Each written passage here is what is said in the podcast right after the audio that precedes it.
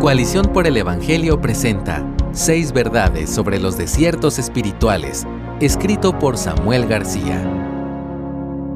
Hay etapas en las que sentimos a Dios tan cerca que nuestro corazón rebosa de alegría y gratitud.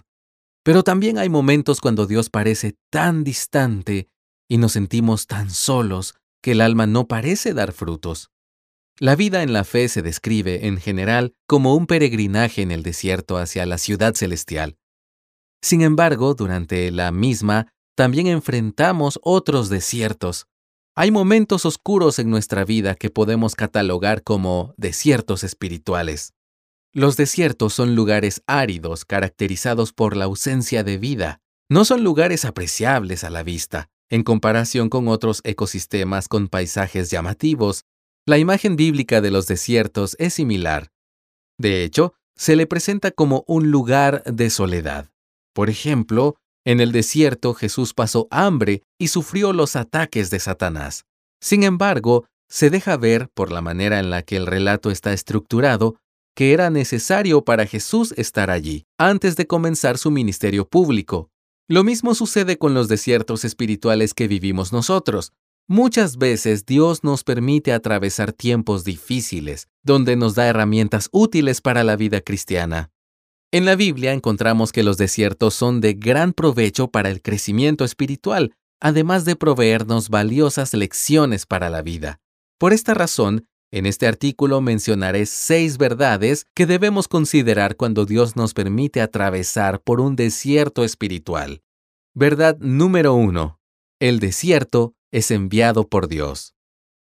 Una de las razones por la que cuando atravesamos un desierto automáticamente pensamos que estamos pagando por algún pecado es porque nuestra mente funciona bajo la naturaleza caída. Es cierto que, a veces, lo que nos sucede es el resultado de malas decisiones o la consecuencia de algún pecado. Pero, por encima de todo, está la obra soberana de Dios, y en ese sentido los desiertos llegan por su voluntad. Lee Job 2.10. Si el desierto que atravesamos es la consecuencia de algún pecado, entonces atravesarlo es una oportunidad para arrepentirnos.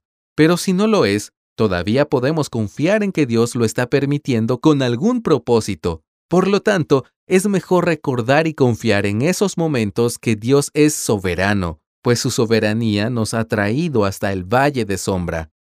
Verdad número 2 el desierto no significa que Dios nos abandona. A pesar de que los desiertos son momentos sombríos, hay suficientes razones para creer que Dios camina a nuestro lado. El hecho de que la presencia de Dios sea difícil de notar en la sequedad del desierto no quiere decir que su presencia no esté allí. El Salmo 23.4 describe esta realidad. No existe lugar donde podamos estar fuera de la presencia de Dios como dice Salmo 139 del 7 al 12. Lo que suele suceder es que cuando nuestra atención está puesta en los problemas que enfrentamos, perdemos de vista que Dios siempre es fiel.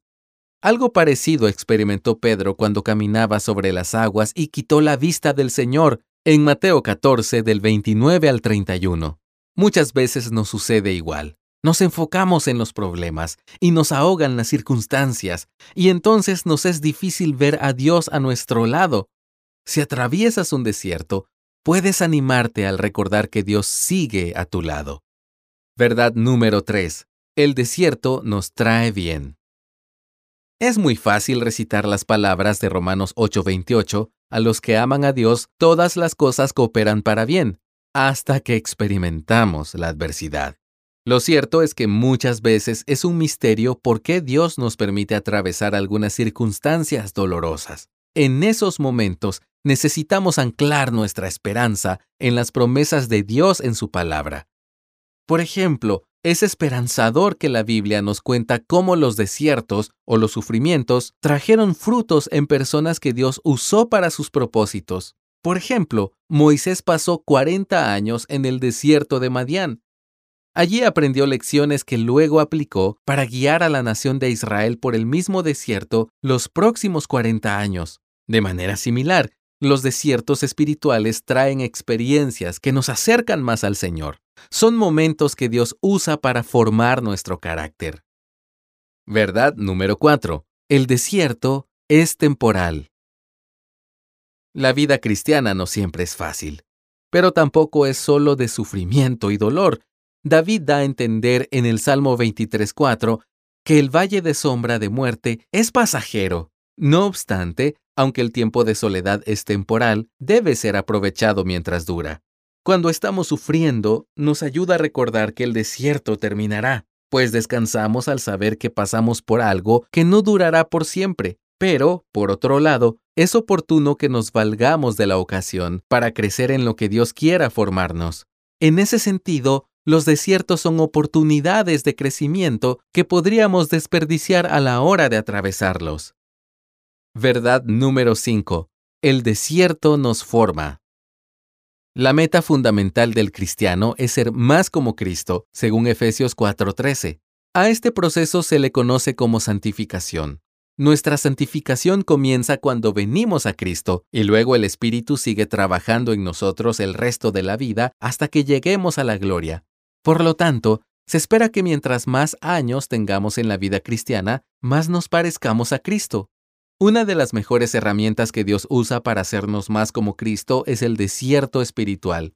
Por esta razón, mientras atravesemos estos momentos difíciles, recordemos que estos tiempos son como campos de entrenamiento que Dios usa para formar en nosotros un carácter más como el de Cristo. Él aprendió la obediencia por sus padecimientos. Esto lo puedes leer en Hebreos 5.8. Si fue una realidad para Cristo, que es el Mesías y es completamente perfecto, no hay duda de que será una realidad incluso mayor para nosotros que somos pecadores. Verdad número 6.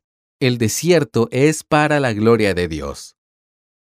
El apóstol Pablo deja en claro que el propósito final de nuestra elección es la gloria de Dios. Lee Efesios capítulo 1, verso 6 y verso 14.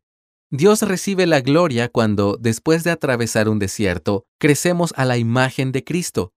Así que recordemos el propósito de nuestra elección y atravesemos los momentos oscuros del alma, confiando en que el resultado de nuestras aflicciones traerá gloria a Dios, pues mientras sufrimos estamos siendo formados más a la imagen de aquel a quien pertenecemos.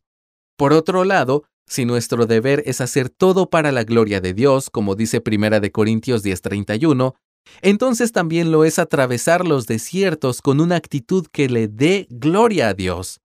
Si los enfrentamos con esperanza, los desiertos espirituales pueden ser temporadas que nos traigan beneficios espirituales. Mientras sentimos que luchamos con Dios buscando un porqué, Él permite los desiertos con el propósito de hacernos más como su Hijo Jesús. Quizás no podemos percibir esta bella voluntad por estar buscando el porqué de nuestro desierto, mi oración es que este artículo despierte en ti una actitud de esperanza en medio del desierto que estés atravesando. Aprendamos a ser receptivos y ver el desierto como un tiempo de crecimiento espiritual. Recordemos el buen resultado que puede llegar tras los desiertos. Saquemos el provecho que Dios desea para nuestra vida, crecer y ser más como Cristo. Gracias por escucharnos. Si deseas más recursos como este, visita coaliciónporelevangelio.org.